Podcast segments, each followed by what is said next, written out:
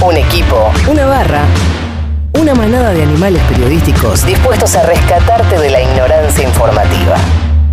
Navarro 2023. No estás solo.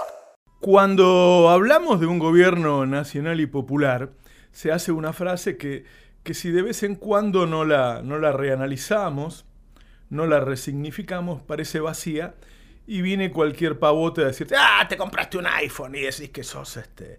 Bueno, ser nacional y popular quiere decir defender los intereses nacionales y una vez defendidos, gobernar para las mayorías populares.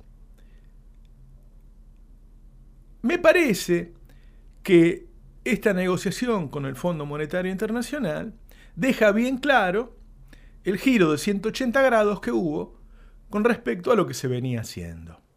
Es decir, Macri hablaba con el mundo, como le gustaba decirlo. Sí, hablaba con todos. Yo te diría que hablaba con los mismos que habló Alberto en los últimos meses. ¿Y qué conseguía? Y nada conseguía. No conseguía nada. Lo que hicimos con ese mundo es que nos prestara plata a tasas usuario que hoy no podemos pagar. ¿Y qué se hizo ahora? Hablando con los mismos tipos.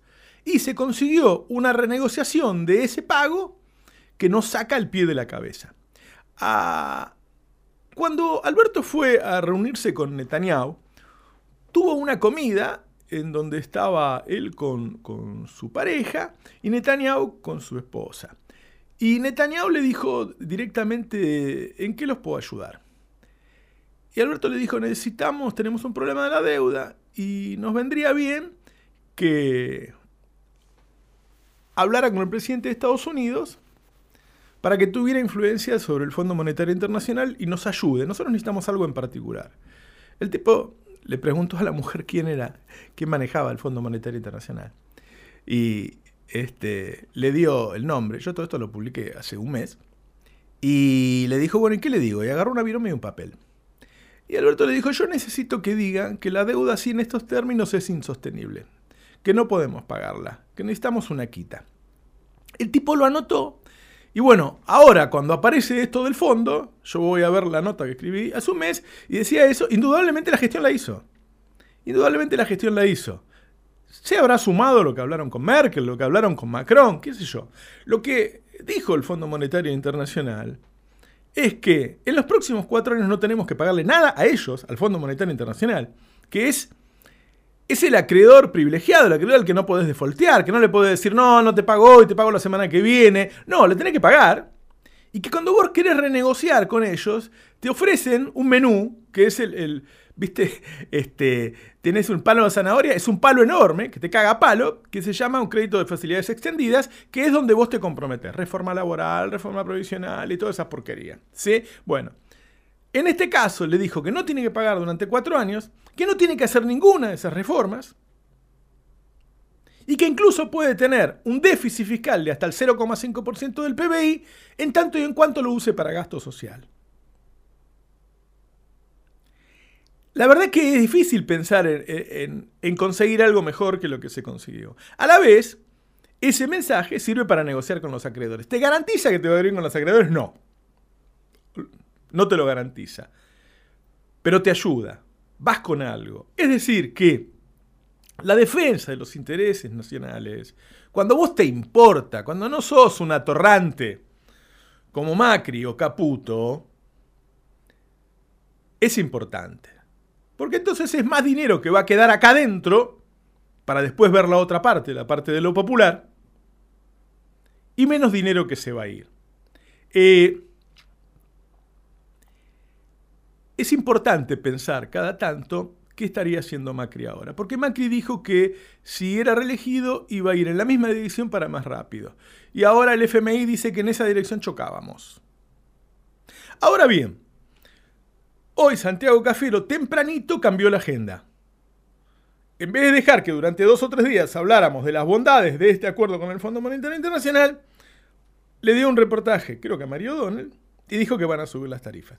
Es ese aumento que está diciendo Cafiro es el que yo hablé hace dos días. Este, y esa es la parte de lo popular. Y esa es la parte de lo popular. Que no es ni blanco ni negro. Digo, se han tomado medios. Ayer se le puso un límite a los bancos para que no te cobren más del 55% cuando vos financiás una, un saldo de tarjeta de crédito. Ahora, lo de las tarifas tiene dos cosas. Primero que fue lo que cambió la ecuación económica en Argentina.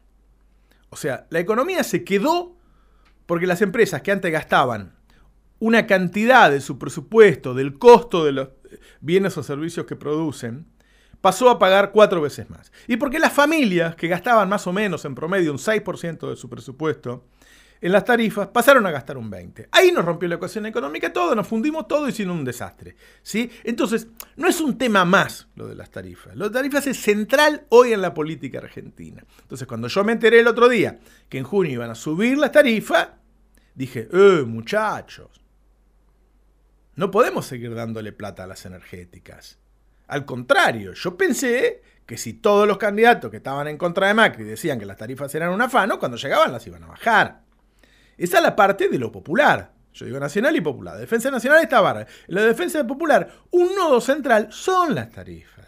Son las tarifas. A mí me parece que hay que intentar que eso no suceda. Yo dije el otro día, a los pobres no le van a subir las tarifas, se lo van a subir a la clase media. Ahora, la clase media, la verdad que es la que consume, es la que mueve la economía. Si vos le seguís sacando, porque cuando vas a subir la jubilación decís, no, vos ganas 20 lucas, a vos no te puedo dar. Si cuando vas a ver las tarifas decís, mira, a vos te voy a cobrar porque tenés un freezer y un aire acondicionado, entonces ese tipo no le queda plata para ir a tomarse un helado, para comprarse una heladera, para cambiar el auto y qué sé yo, y entonces no consume. Entonces, todavía estamos a tiempo para tener una renegociación con las energéticas que haga que por lo menos por este año no suban las tarifas. Si no la van a bajar, que no suban las tarifas. ¿Por qué se creen que todos los medios ahora cambiaron la agenda y en vez de hablar del fondo hablan de las tarifas? No solo porque la mayoría de los medios están en contra del gobierno, sino porque los periodistas sabemos qué le importa a la gente, qué es más cercano a su vida cotidiana. Es más cercano cuánto va a pagar de luz que un acuerdo con el fondo que lo ve lejano, que hay que descifrárselo, hay que explicarle que tiene que ver con su vida cotidiana. El tema de las tarifas es central. Es central para que arranque la economía, para la ecuación política del gobierno que tiene que fortalecerse, que hay que crear un presidente fuerte. Es central. A mí me parece que todavía tiene tiempo este gobierno para solucionar eso. Yo creo que en materia de defensa de lo nacional y se acaban de sacar un 10 en materia de lo popular. Y bueno, hay que sacarle algo a los que más tienen para que haya guita, para que realmente se encienda la economía. Navarro 2023